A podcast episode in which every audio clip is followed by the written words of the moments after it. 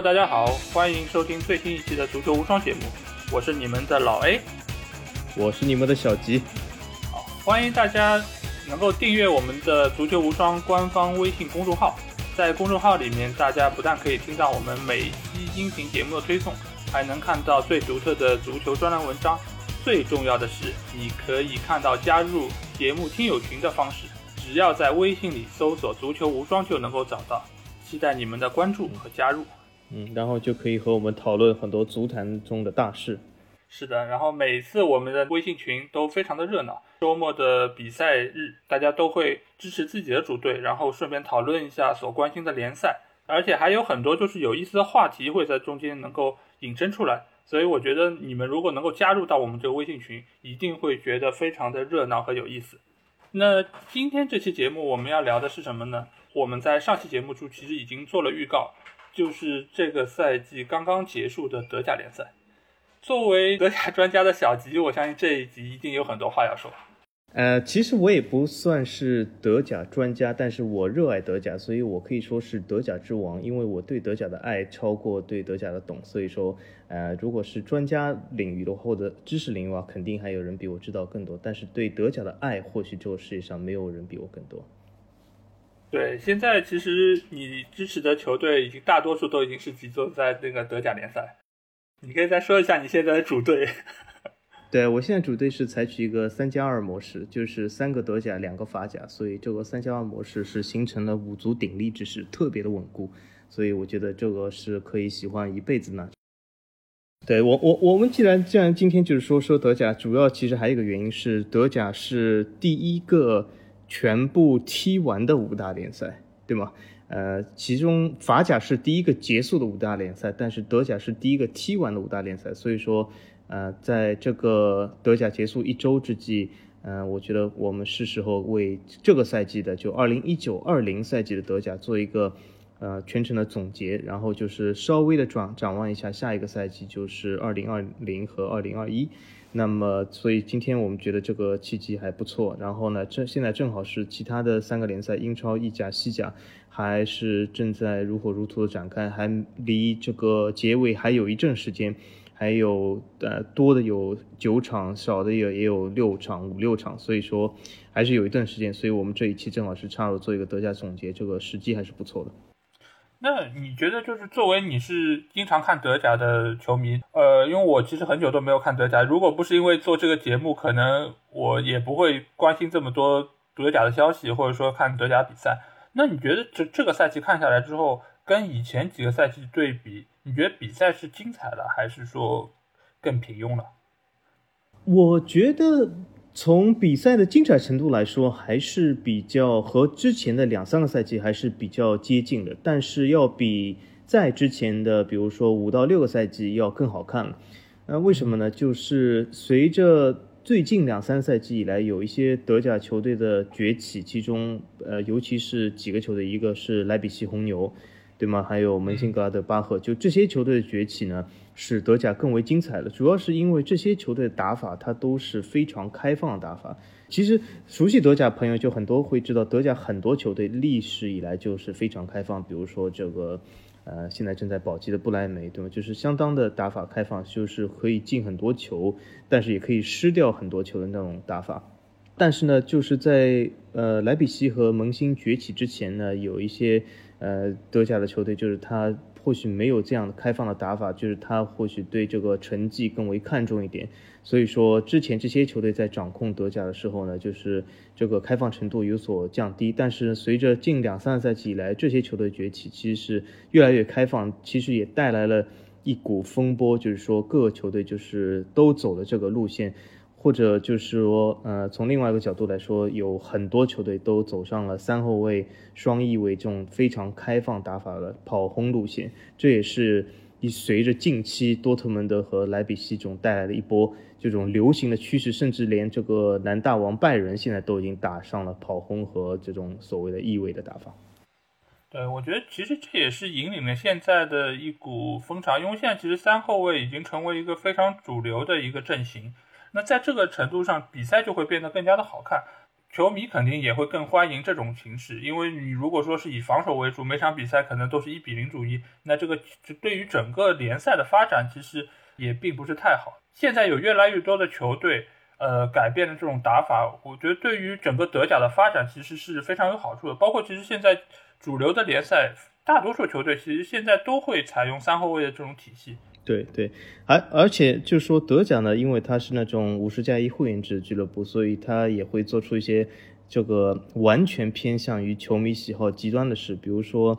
呃，这个讲起这个四后卫或者三后卫打法，这个赛季霍芬海姆那个主教练刚刚下课，他下课的主要原因就是他坚持这个四位打法，所以被解职了，所以这是这个所谓的球迷的呼声，因为球迷不。不认为他的这个阵型能够能够这种带来非常愉悦的比赛，所以他就是不幸被解职，就可以说是受到了这个呃四后卫这个他法的波连嘛。之后我们其实可以单独来说一说，就是会员制对于足球俱乐部的影响。因为作为德甲联赛来说，大多数的俱乐部其实都是属于会员制的，球迷或者说会员对于整个俱乐部的决策和呃影响，其实是要远远超过英超联赛的那些俱乐部。所以这个我们可以。之后我们再再来单独说一下，我们可以先来回顾一下整个这个德甲赛季。呃，这个赛季结束，然后最终的冠军还是那个南大王拜仁慕尼黑。但是其实这个冠军对他们来说拿的并不是那么的轻松，不像以前那样就是一路领先到底，然后可能提前 N 轮夺冠，夺冠的优势就可能像这个赛季的英超的利物浦一样那么明显。因为其实这个赛季的德甲拜仁慕尼黑。从一开始其实就是状态非常的糟糕，中间又经历了换帅，然后直到是换来了新的教练之后，他们终于形成了一个逆转之势。对对，拜仁来说，这个赛季其实起伏蛮蛮大的。就是说，作为一个德甲男大王，作为一个二十九冠的球队，他们在赛季上半段科瓦奇下课的时候，其实只排在第七位。所以说这是一个比较糟糕成绩。第七位是什么概念？就是如果是有德国杯冠军存在的话，第七位甚至不能参加欧战。那么后来就是解雇了科瓦奇以后，呃，那个弗里克上台以后，对这个球队做出了改变，稍有起色。在冬歇的时候，差不多到了第四位的位置，可是仍然是离冠军有一定的距离。但是呢，在冬歇期以后，甚至是尤其是在疫情复赛以后，拜仁打出了这个连胜。所以说是非常厉害，所以一下子就是从第七、第四一下子到了提前两轮夺冠，所以这是一个非常大的起伏的一个赛季对他们来说。对，然后我们可以看一下拜仁的，就是说弗里克上任之后的这些战绩，就是他十七轮联赛仅仅丢了两分，就是说他们取得了十六胜一平的战绩。这个其实对于一个新来的教练，或者说对于拜仁慕尼黑来说，我觉得你即使是一个老教练，或者说海因克斯这样的功勋教练，你可能也很难带出这么好的战绩，因为他其实你想，十七场比赛，不论主客场，不论是否经历了疫情，他们只丢了两分，可见他们不管是进攻端还是防守端都做得非常出色。而且就是说，弗里克他很好的挖掘了这批球员的个人能力，因为如果说是这些球员个人能力本身是有问题的，那科瓦奇。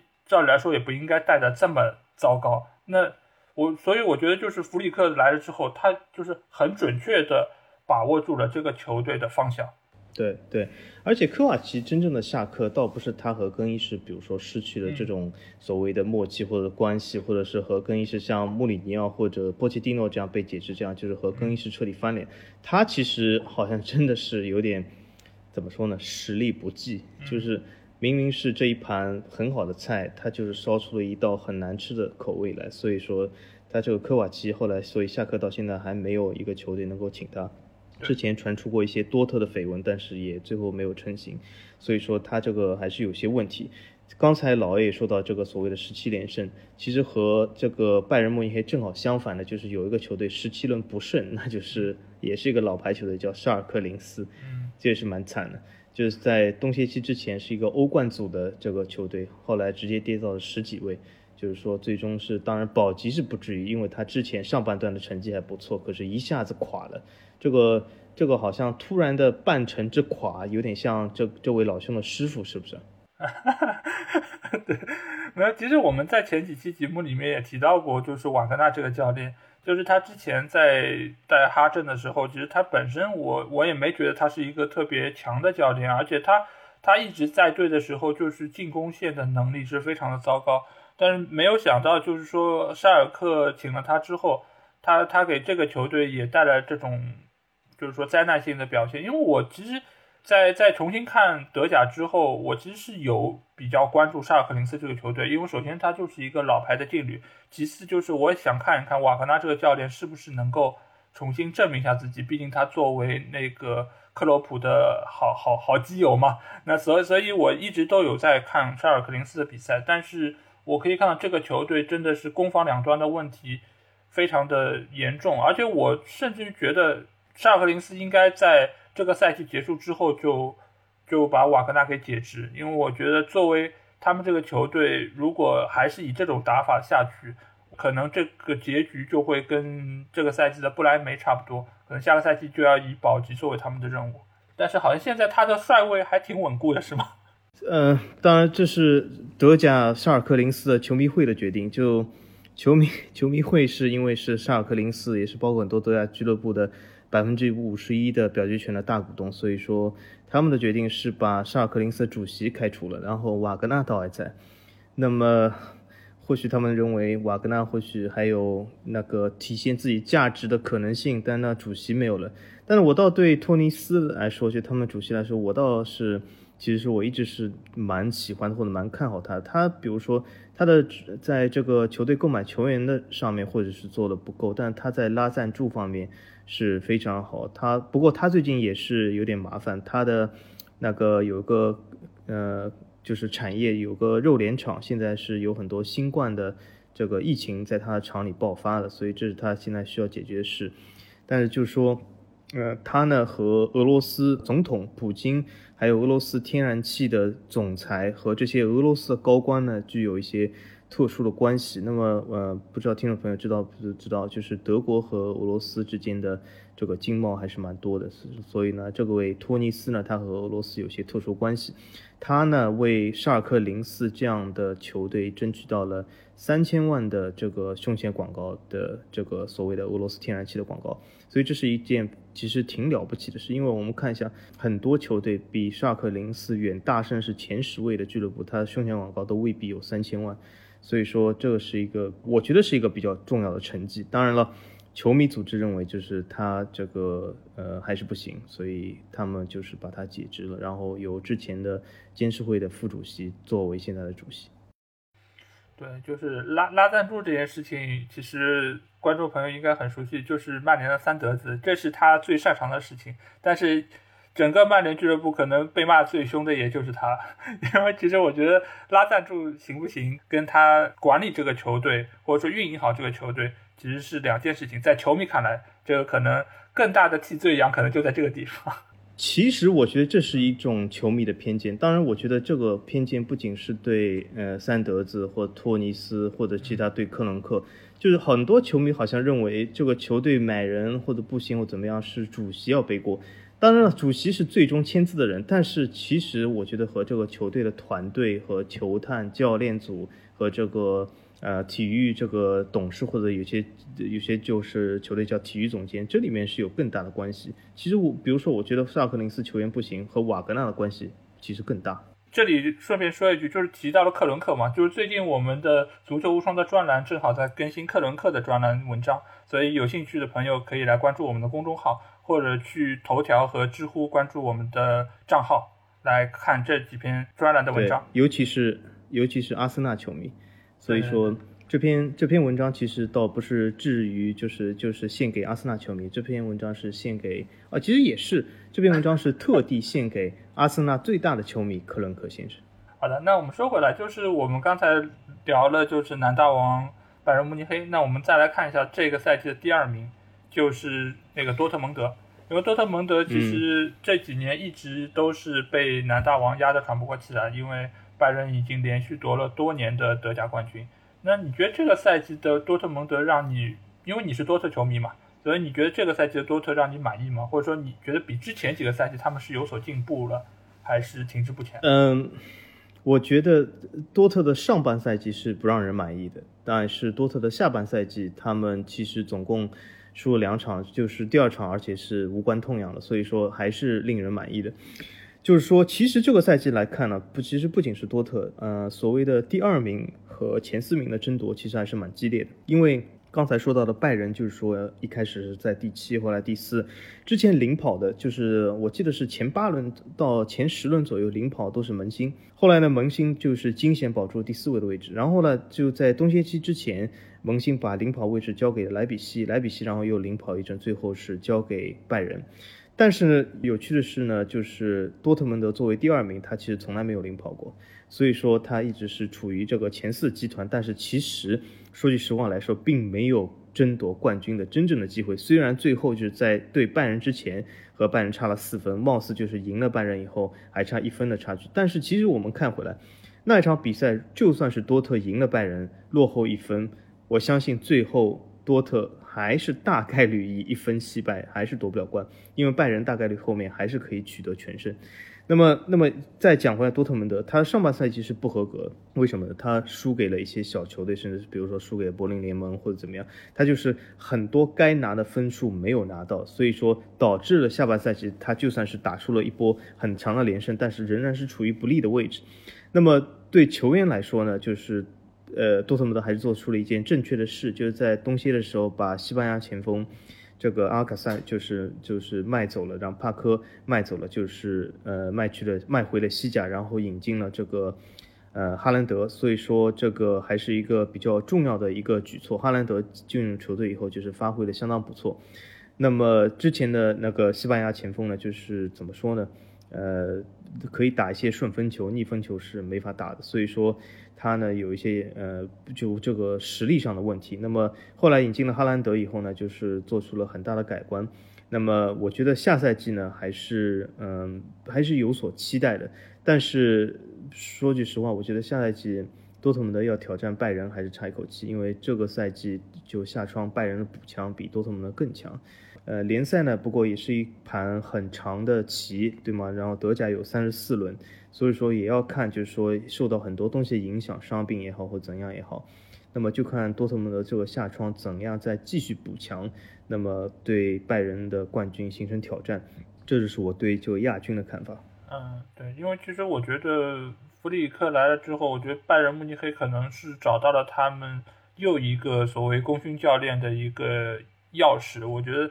这照这个情况，包括他们这个赛季已经引入了萨内，那拜仁慕尼黑在下个赛季的表现，我觉得可能只会比这个赛季更加强势，因为他们可能在上半赛季就不会有任何掉链子的情况出现。照照这个情况下去，我觉得南大王可能又能够在就是说占领榜首位置，可能很很多年时间。而且如果多特蒙德在这个赛季真的把桑乔给卖掉，然后他们补来的新援如果不能够很好的适应这个球队，那我觉得多特蒙德可能第二的位置也会受到可能莱比锡或者说在之后门兴的挑战。所以我对于现在这个多特蒙德队，我觉得他们比赛还是一如既往的好看。但是我对于他们的俱乐部的运营运作方面，我觉得还是得持一点保留态度。毕竟我们要看一下这个下窗会发生些什么，桑乔会不会走，然后又有谁会来，还有就是。呃，包括哈兰德在下个赛季的表现，因为哈兰德在这个赛季东窗加入之后，他整个表现确实是非常亮眼，数据上也非常漂亮，而且也创造了多个个人的记录。在这个层面上，作为一个年轻球员，我们确实是觉得拉胖还是还是有独到的眼光的。但是这也意味着会有越来越多的豪门俱乐部会盯着哈兰德，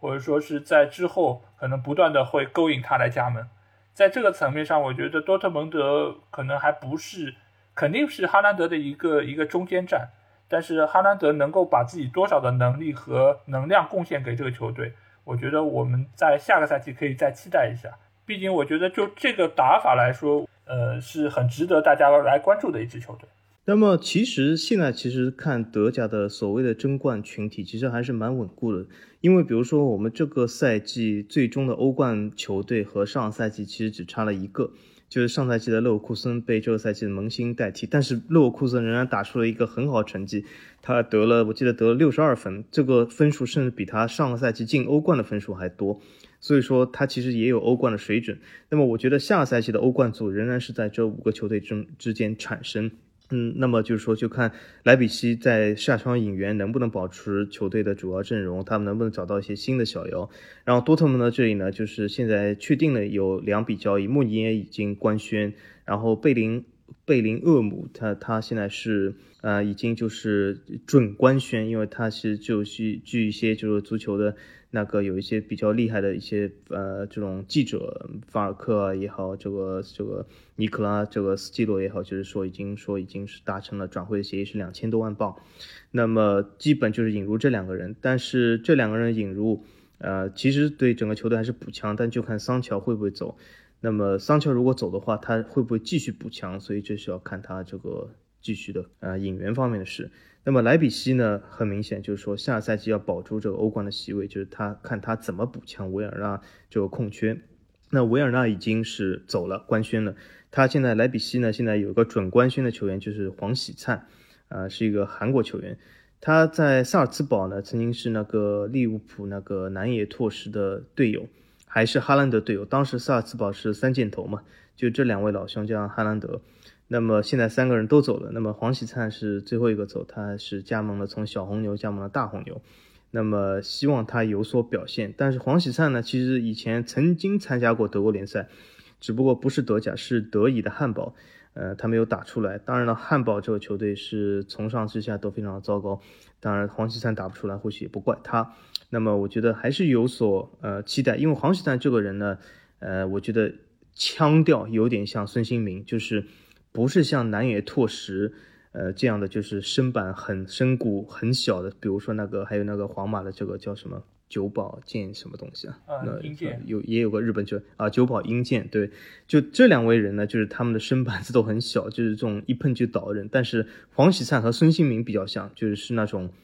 纯德甲就是出来的出身的这种球员，好像是蛮硬的身板，所以说我觉得他还是有机会的。那么前面说到，就是说那个，但是他能不能形成这这几个球队？萌新呢，现在是看好一个比甲的射手王，就是正在谈判，就是说，呃，或许最终是两三千万成交，就是他是比利时联赛的射手王，是那个拜仁慕尼黑那个戴维斯的国家的队友，是个加拿大的呃国脚。那么这些球队可是引入这些人，我觉得呢。还是以保住欧冠资格为主，要挑战拜仁还是蛮难的。拜仁得到了萨内，而且拜仁最近还签了个法国的国脚，就是非常年轻的跨西，呃，也是一个非常高薪的，从巴黎圣日耳曼请来，所以说他前后场都补足了。而且拜仁据说还有不少的转会资金，有可能还想动哈弗茨。那么如果拜仁再得到哈弗茨的话，呃，我觉得怎么说呢？那那领先优势只会更加扩大。也因为其实我们可以看一下，就是说，如果哈弗茨也去了拜仁，那我觉得剩下这些球队估计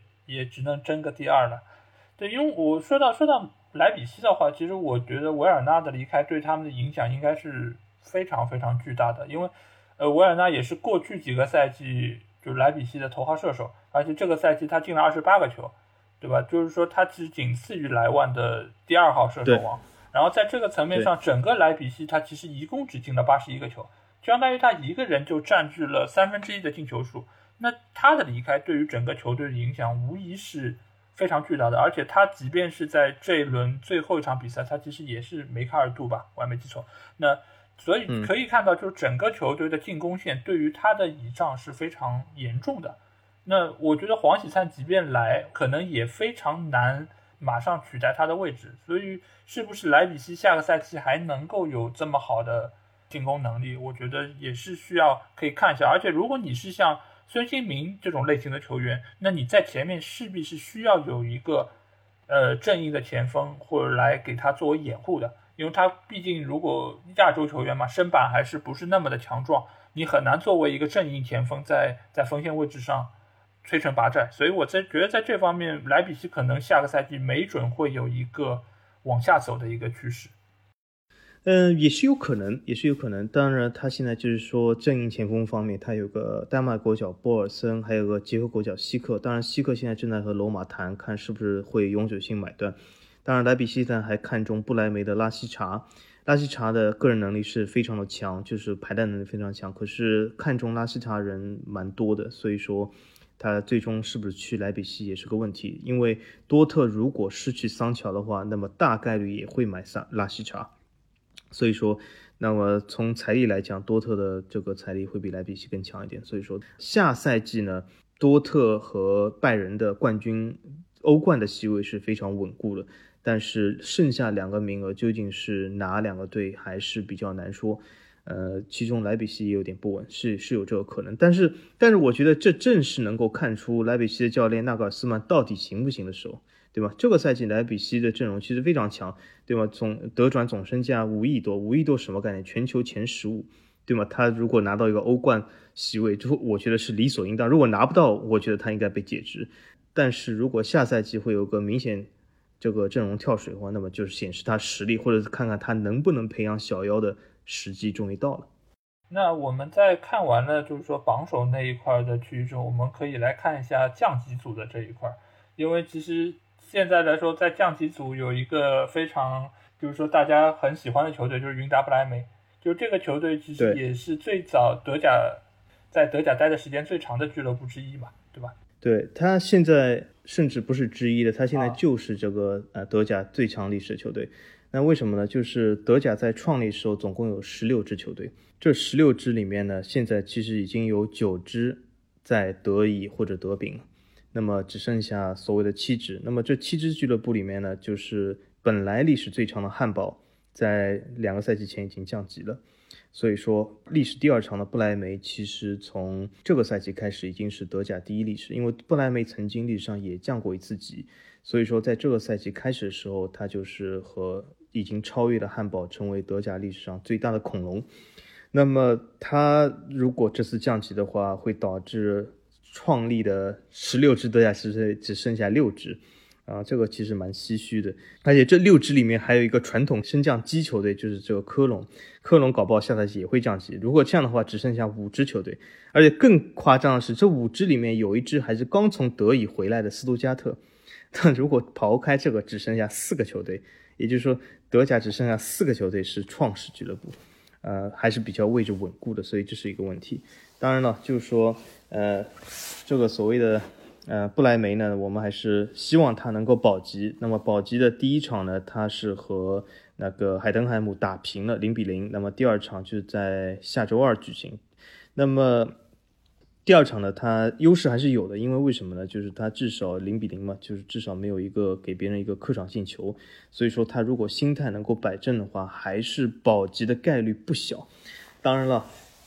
我们都知道这个。对不莱梅这个现在德甲最大恐龙来说，他的压力一定比海登海姆大，因为海登海姆是传统的这种小球队，它只有九百个会员，九百个会员这种是德甲非常小的俱乐部，而且海登汉姆这个小镇只有一万六千人口，对吧？它的它的主场也只有一万多个座位，所以这样的球队怎么说，他也经常在德丙、德乙就是徘徊来徘徊去，也是这种传统升降机，赢不赢其实也无所谓。都没有什么压力，所以说，但是不来梅就是不同了。不来梅是对吧？德国前三的城市，然后人口非常的多，对吗？十几万会员，对吧？是一个超级大俱乐部。如果输给海登海姆的话，这是一个灾难。对，而且不莱梅在中国球迷心中其实是有一定的地位的，而且我身边好像是有以前的不莱梅的球迷的。其实你也可以看到，他如果降级的话，我觉得对于。整个德甲来说，我觉得也是很遗憾的一件事情。而且我们也可以看一下他们以前有出过哪一些有名的球员。因为其实我印象最深的，现在能想起来的可能是，呃，球星闪电埃尔顿，对吧？就是有一个胖胖的巴西人。然后以前的话，应该还有还有弗林斯，对吧？还有克罗泽，包括那个现在阿森纳的那个不能提的十号。对吧？好像都是从 布莱梅是是踢过的，所所以我觉得这个球队也是为为以前的世界足坛是输出了不少的有名的球员，包括以前的雷哈格尔也是执教过这个这个俱乐部。他现在走到这一步，我觉得可能，呃，回头也可以谈一下是怎么让他能够走到了现在这个情况，跟他的那个所谓俱乐部的运营应该也是有非常大的关系。嗯，是个非常大的关系，而嗯，而且布莱梅十几年前还夺过一次德甲冠军。哎，对。当然，他就是历史上最有名的是那个德国的老前锋克洛泽，呃，是创下了很多记录。呃，而且布莱梅曾经是一支大球队，就是战绩还是可以的。其实从他赞助商就可以看得出，他以前是花旗银行这样的大公司赞助，一直沦落到现在成了那种什么挂羊头卖狗肉的这种什么公司。再再来赞助，所以说这是一个非常唏嘘的历史，但是呢，他自己没有搞好。如果我们等下时间允许，我可以提一下，就是说为什么有一些德国的大城市球队其实都完蛋？为什么这些球队其实没有就是持续这个辉煌，但是有其他一些球队倒坚持住了？所以这里面是有原因的，并不是说是运气问题。因为如果只是其中一个完蛋了，那可以说是运气问题，但其实这其实不是那么简单。比如说，从城市规模来说，德国前五的城市只有一个城市现在还是有一个比较强的足球队，就是慕尼黑，其他其实都蛮糟糕。那么从富裕的角度来说，德国最富裕的城市斯图加特现在也是刚刚从乙级回来，其实这个赛季都没有甲级队，我们等一下可以详细说一下。那么关于这个赛季降级呢，就是降级的已经确定降级两个球队，其实倒没什么大的遗憾。一个是帕德伯恩，一个是杜塞尔多夫，这两个球队呢，就是是传统的、非常传统的那种升降机球队，就是升升降降、升升降降。其实对他们来说也没什么大的区别。那么最后一轮，其实科隆惨败给布莱梅，其实也是对杜塞尔多夫的报复。为什么呢？科隆是杜塞尔多夫最大的死敌，那么他在最后一轮有这个机会，肯定是送他的死敌去了一级。杜塞尔多夫就真的去了一级。当然了，这其实还是怪自己不行。那为什么呢？杜塞尔多夫自己输给了柏林联盟，因为最后一轮其实形势很清楚，杜塞尔多夫只要赢了柏林联盟，那无论另外一场比赛结果是什么，他们都保级。对，所以说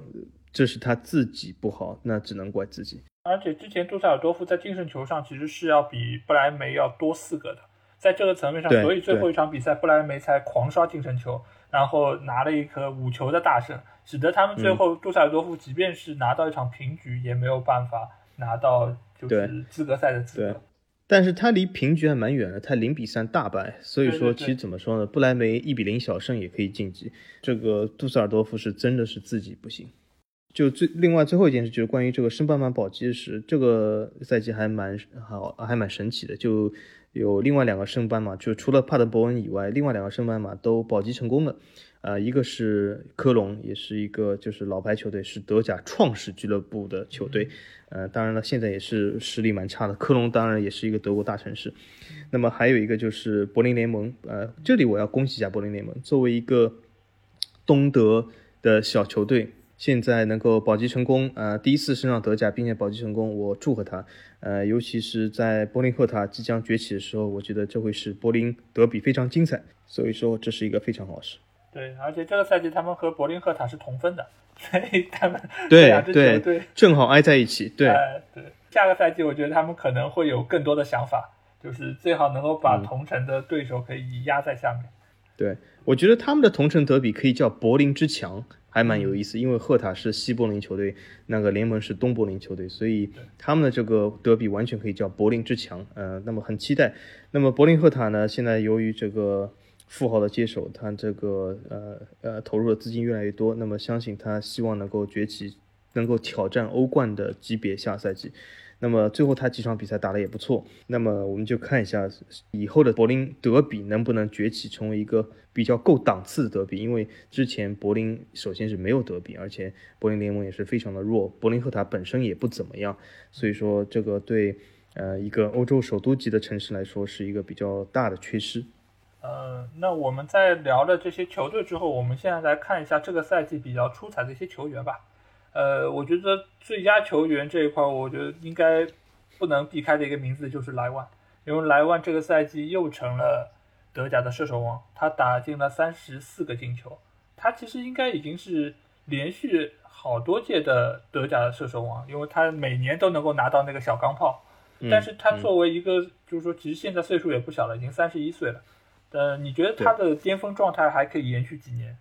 我觉得莱万首先他是一个不是那种场外新闻很多的这种球员，就是他和比如说我们看的什么阿德里亚诺、罗纳尔多或者罗纳迪尼奥、卡卡卡这这类这类人还是差距蛮大的，所以我认为呢，他呢是有机会就是像梅罗这样，就是成为一个。呃，职业生涯比较长的球员，所以这是呃他的好处。当然了，随着身体机能下降，我觉得他或许在拜仁的位置或是不会这么稳固。因为我们看一下拜仁莱万接班的是谁？拜仁之前有两个和莱万风格呃相当相似。当然我当然我觉得他们的实力不如莱万，就两个球，一个是刚才我们提到不莱梅的克罗泽，还有一个就是戈麦斯。呃，这两个也是中锋打法嘛。拜仁一向有一个中锋，那么。这两人呢，其实是不如莱万，莱万是超越他们。但是我们也可以看到，这两个人其实他们离开拜仁的年龄或者这个岁月，基本就是在三十出头，就是结束了拜仁的生涯。所以我觉得呢，拜仁作为拜仁这样的俱乐部呢，莱万，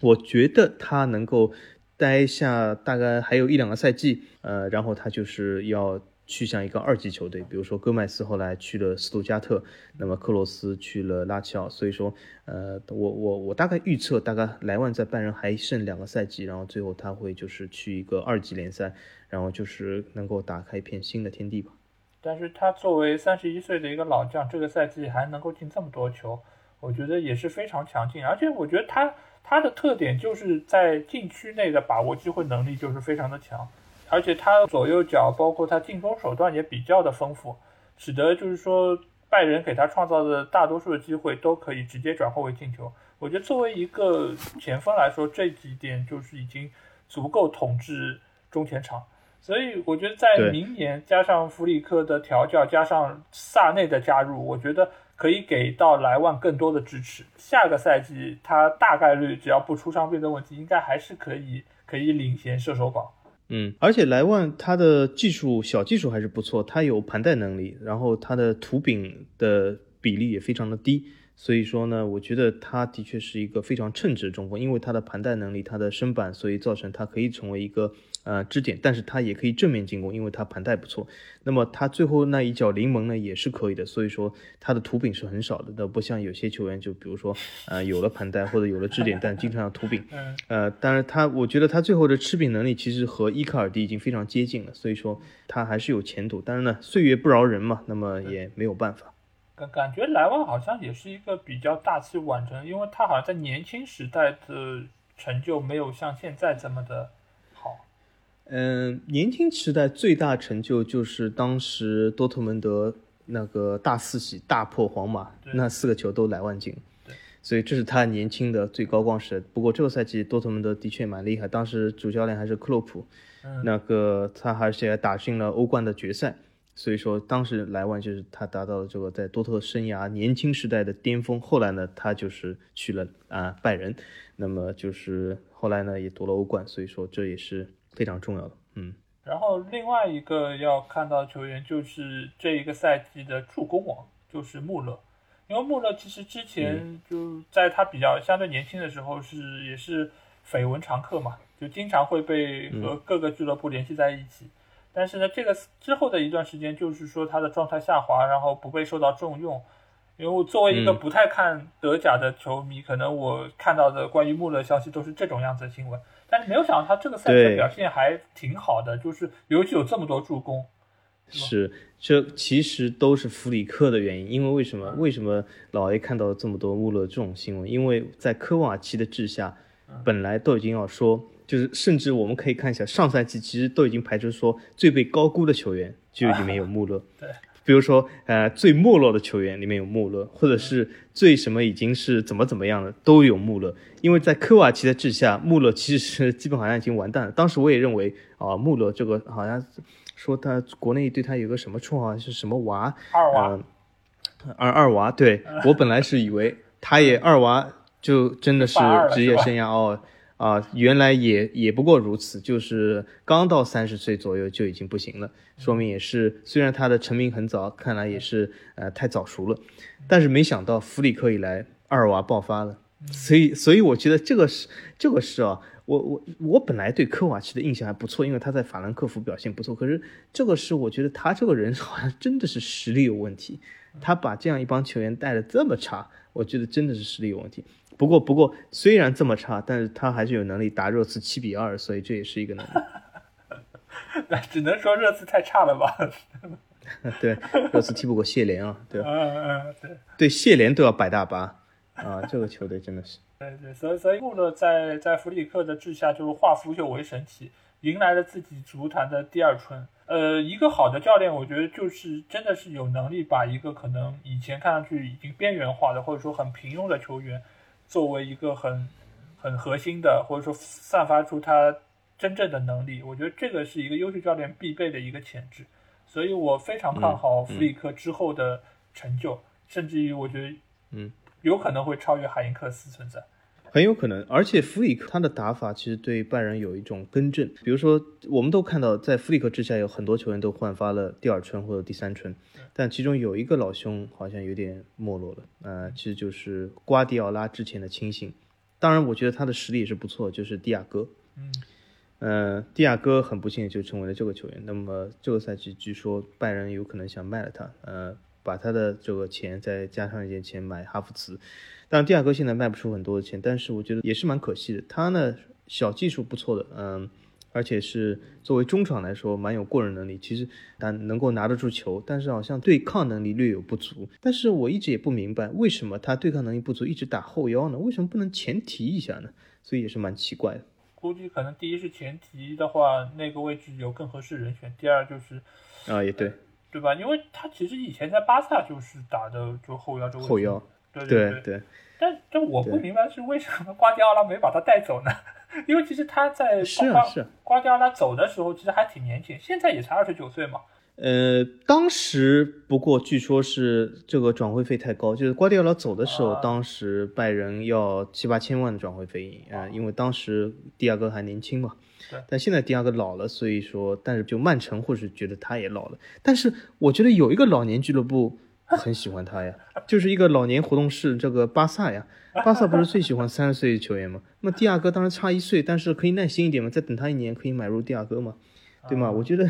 他巴萨这次买的这个皮亚尼奇，当然他年龄比蒂亚戈更大一点，符合这个要求，但是我觉得蒂亚戈不错，而且还是这个巴萨的户口本，所以何乐而不为呢？对，而且我觉得蒂亚戈，你即便现在是二十九岁，但其实他的基本能力和实力还是在的。我觉得拜仁要把他卖掉，主要的原因应该还是在于他跟现在这个队伍的体系不是太不是太契合了。对对，是我觉得他如果去到一个西甲的或者说是呃技术流的球队，我觉得应该他还是能够有相当的能力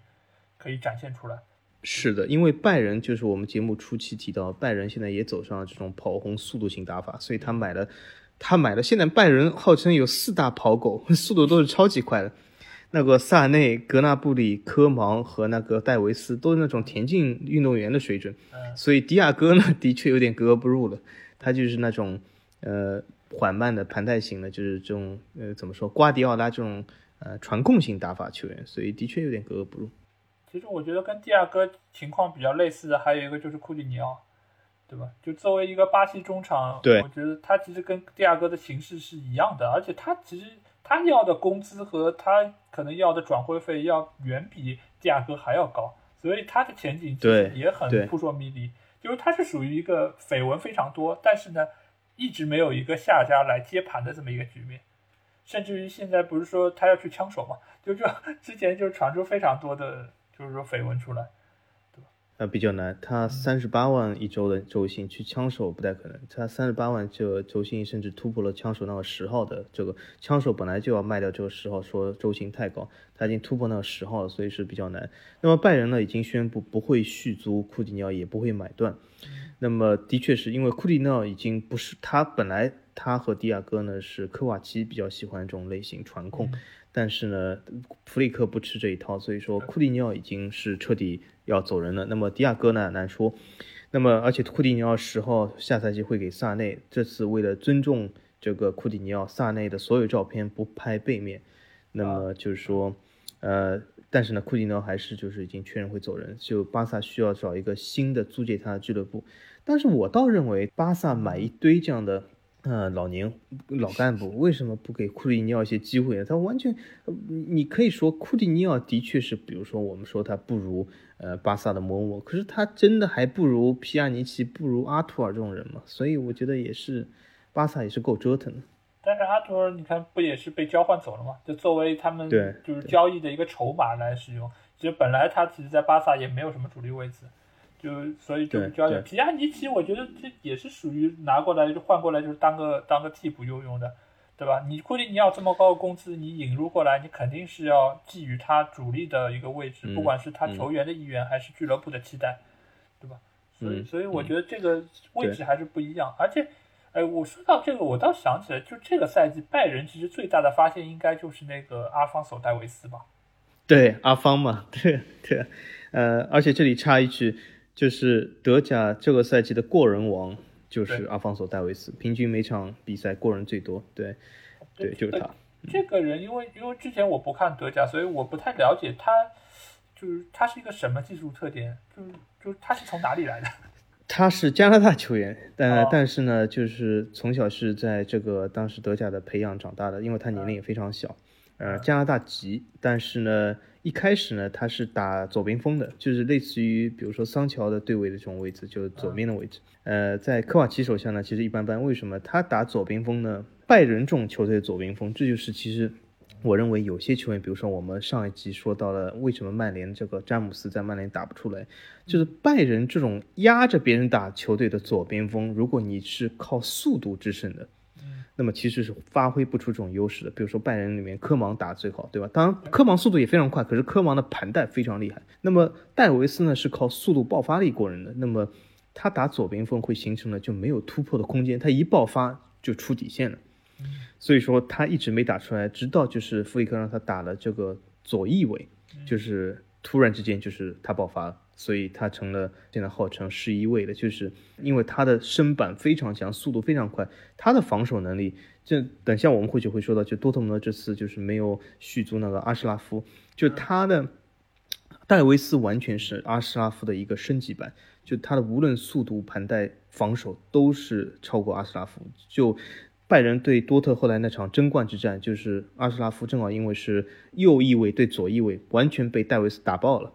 所以说多特蒙德也落败了。那么，所以说戴维斯完全是阿什拉夫的一个升级。当然了，他这样的球员就是也有个限制，就是他只适合翼位，不适合四后卫里面的那个左后卫。因为他如果是四后卫里面打左后卫，他就会形成了这个防守略微不足的这个尴尬。他其实也是弗里克挖掘出来的年轻球员，是吧？呃，之前就在拜仁，但是真正的就是在弗里克手下焕发了这个迸发了他所有的天赋吧。对，因为之前他是打左边锋嘛，是一个拜仁可有可无的人。其实这个赛季就弗里克的到来，真的是给不少的球员都带来了化学反应。对啊，因为这个赛季开赛的时候，那个阿方索在那个 FIFA 里面的数值还蛮低的，只有七十二。但是现在就是这个赛季结束，下赛季据据说他的数值要升到八十四。所以说是一个超级的大提升，嗯。接下来我们可以看一下，就是关于德甲的转会新闻，因为这个赛季结束了嘛，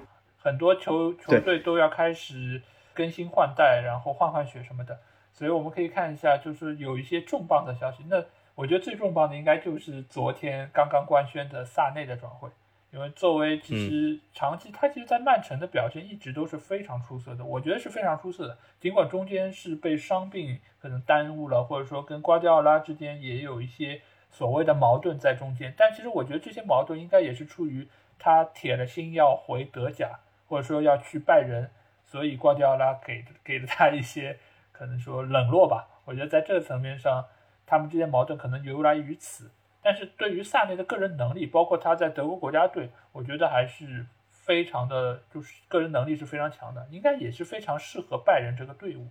所以我觉得对于拜仁来说，他是一个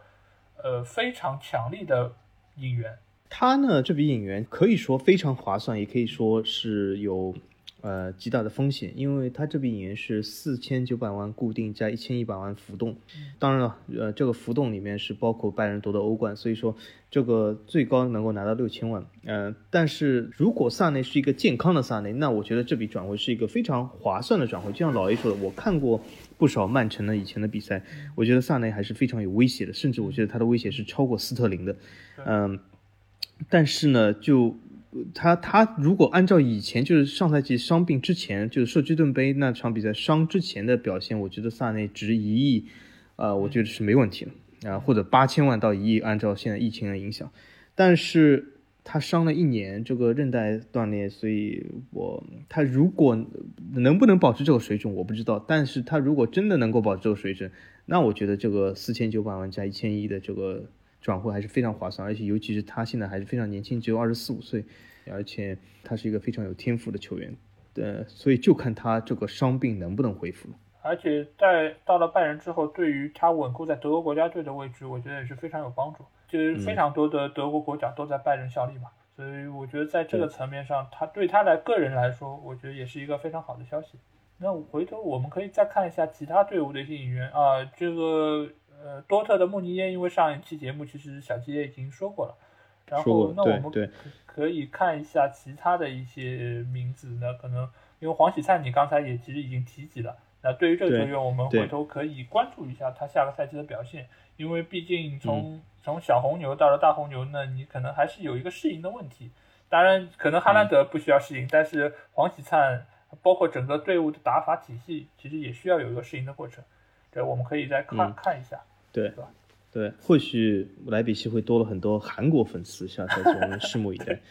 那么就是，那么之前的另外一个跨西，就是加盟拜仁的跨西也提过。那么离开德甲的阿什拉夫和维尔纳，我们也说，那么阿什拉夫也祝他好运。潜在的转会来说呢，就是贝林厄姆现在基本只差官宣，基本就是就价格和个人条件都已经谈妥，现在要体检。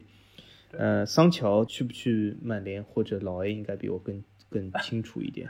嗯，但是今天就在我们录这个节目之前，呃，英国媒体有一条新闻，我正好看到了，说曼联和桑乔就个人合同条件达成了一致，那么的这是一个非常重要的一步，那么会不会买，这也是靠两个球队最后的谈判。好像据说是不是不知道真真消息假消息，据说这个曼联第一次开价说五千万镑。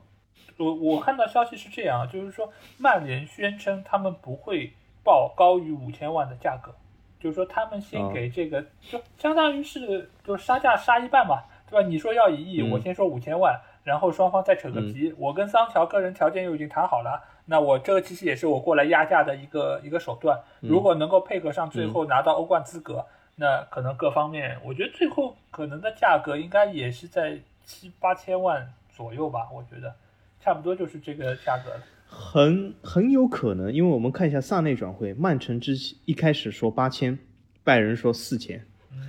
对吧？就是一半，对吗？然后最后扯到最后，现在是四千九加一千一，那么我们就一千一不能说完全得到，因为不过其中有六百万还是非常容易得到，因为这是说拜仁夺得德甲冠军要有六百万，那么就是四千九加六百就五千五了，对吗？那么五千五是最终的成交价。那么萨内比桑乔要稍微便宜一点，因为他本来的报价比他低两千万。我预估哦，我预估桑乔最终成型大概七千万英镑。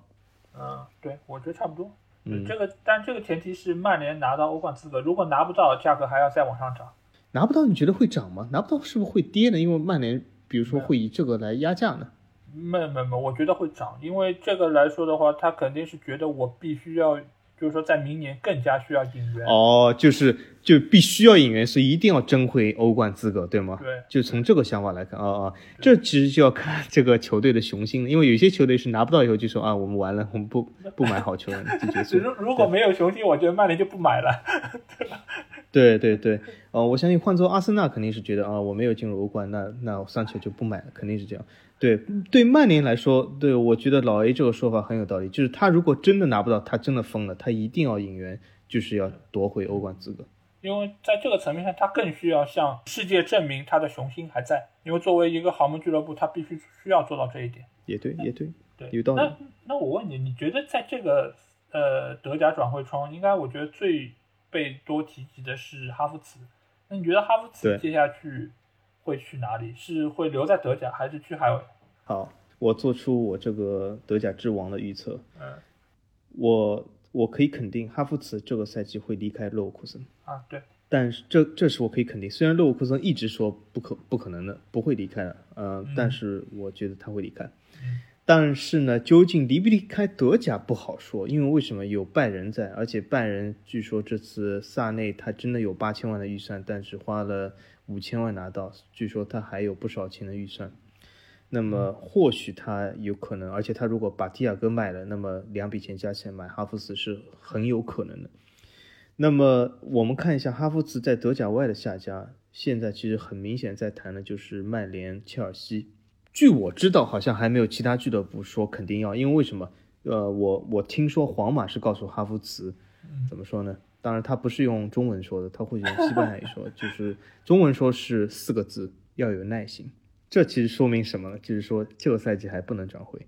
其实皇马倒是希望哈弗茨在勒沃库森再待一下，因为为什么皇马一开始报价了，勒沃库森也拒绝了。后来皇马呢提出一个新的报价，勒沃库森当然也拒绝。他的报价是什么呢？就是还是以这个价格卖，但是把哈弗茨免费再租给勒沃库森一个赛季。但勒沃库森还是不需要，他或或者对现金更为看重。那么呢，曼城呢有过想法，但是最终不会成型，因为曼城更喜欢勒沃库森另一个球员，就这个里昂拜利。也是一个好像牙买加的人，说就这几个家俱乐部产生吧。但是，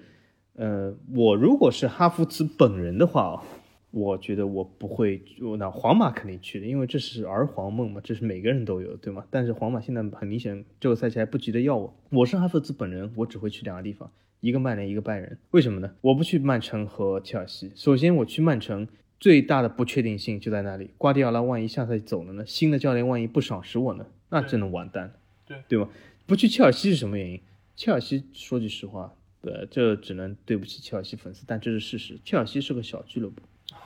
切尔西的带来流量太少了。为什么说它是个小俱乐部？它是一个伦敦街头三万人球场的小俱乐部，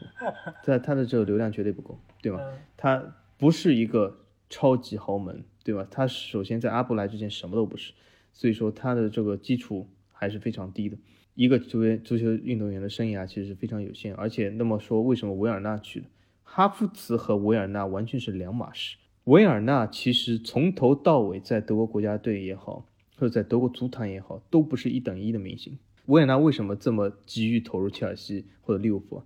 他之前有个儿人梦，他做梦都想去拜仁，可是拜仁一直不要他。是吗？所以说拜仁就是看穿，就维尔纳不是那种一等一明星，所以不适合他。这这是有个本质区别。那么究竟去曼联或者是去拜仁，那么要看拜仁这是经济上操作和曼联。但是曼联如果要了桑乔，还有位置给哈弗茨吗？好像没有了吧？如果是让他打前腰位置的话，我其实觉得还是真真。那博格巴怎么办呢？那可能就是博格巴要走了吧。